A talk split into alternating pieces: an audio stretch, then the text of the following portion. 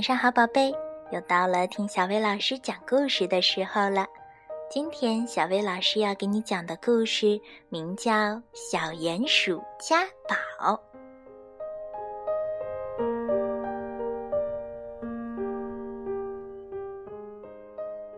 家宝住在城外的一片大草地下，草地上开满了五颜六色的花儿。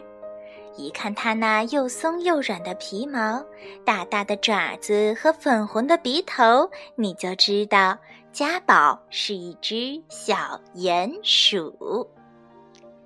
家宝白天的工作可辛苦了，他在草地下挖通道，再把挖出的泥土堆到外面，形成一个又一个的小土堆。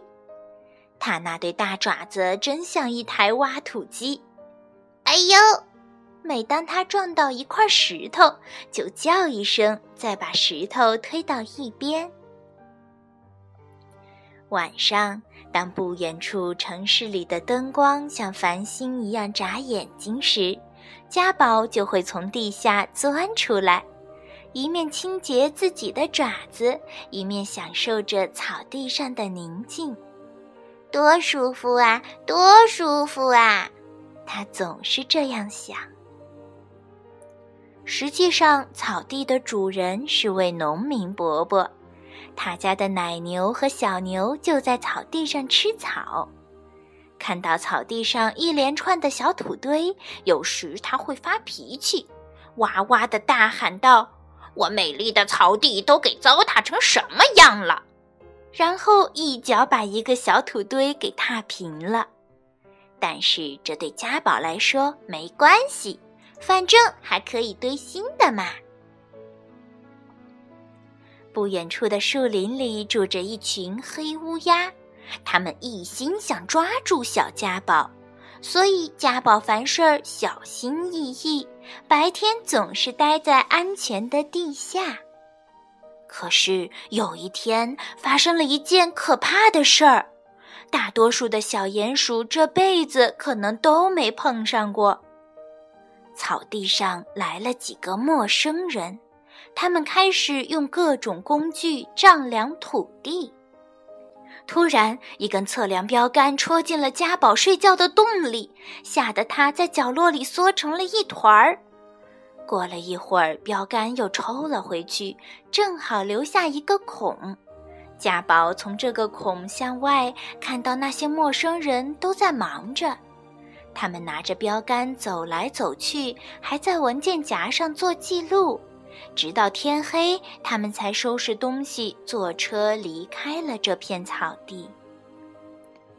从那以后，草地上就不太平了。凌晨六点左右，轰隆隆一阵地动山摇，把小家宝从睡梦中吵醒了。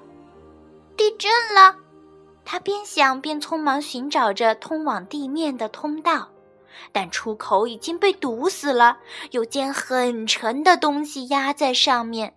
家宝用鼻子拼命地顶啊顶啊，哦哦，好疼啊！他叫起来。于是他想挖一条新的通道，堆一个新的土堆，从那儿探探外面的情况。可是不行，泥土就像冬天冰冻的土地那样硬。当他终于找到了一个可以顶开的出口时，却发现有两只巨大无比的爪子，比他自己的要大上一百倍，正朝他抓过来。他吓得连忙钻回地下，比平时钻得更深。可是那怪物紧追不放，把他连同一大团泥土都给抓了起来。家宝在空中转悠了半圈后，又被丢到了地上。这时，他才发现，那美丽的草地上都停满了堆土机、挖土机、载重车和水泥搅拌机。一排排吊车被架了起来，而那个有着一对可怕大爪子的怪物，原来是台挖土机。它已经在地上挖了很多深坑。这里正在建造一栋带地下车库的摩天大楼。一个工人突然看见了小家宝，想要抓住他。家宝急忙跑到了一堆木料底下，才脱离了危险。他躲在那儿，浑身发抖，直到有人喊“下班了”，所有的噪音才停了下来。家宝壮起胆子，望了一眼自己的草地，以前的草地不见了，只剩下大坑、脚手架和沟渠，就连城市的灯光也看不见了。家宝伤心极了，他决定搬家，上哪儿都行，只要那里有鲜美的草地和松软的泥土。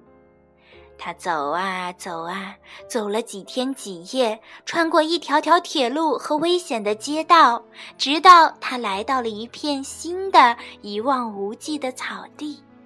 那儿的泥土松软，花儿芬芳。家宝开心地挖起通道来，并在草地上撒欢儿地堆起许多小土堆，一个紧挨着一个。最后，家宝给自己挖了一个新家。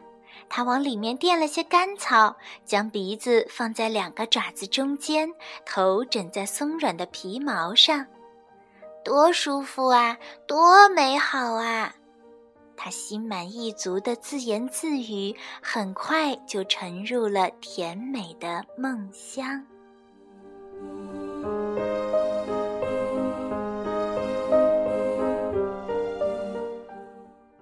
好啦，今天的故事就到这儿啦。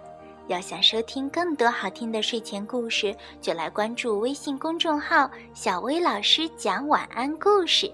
小薇老师在这里等你哦，晚安。宝贝。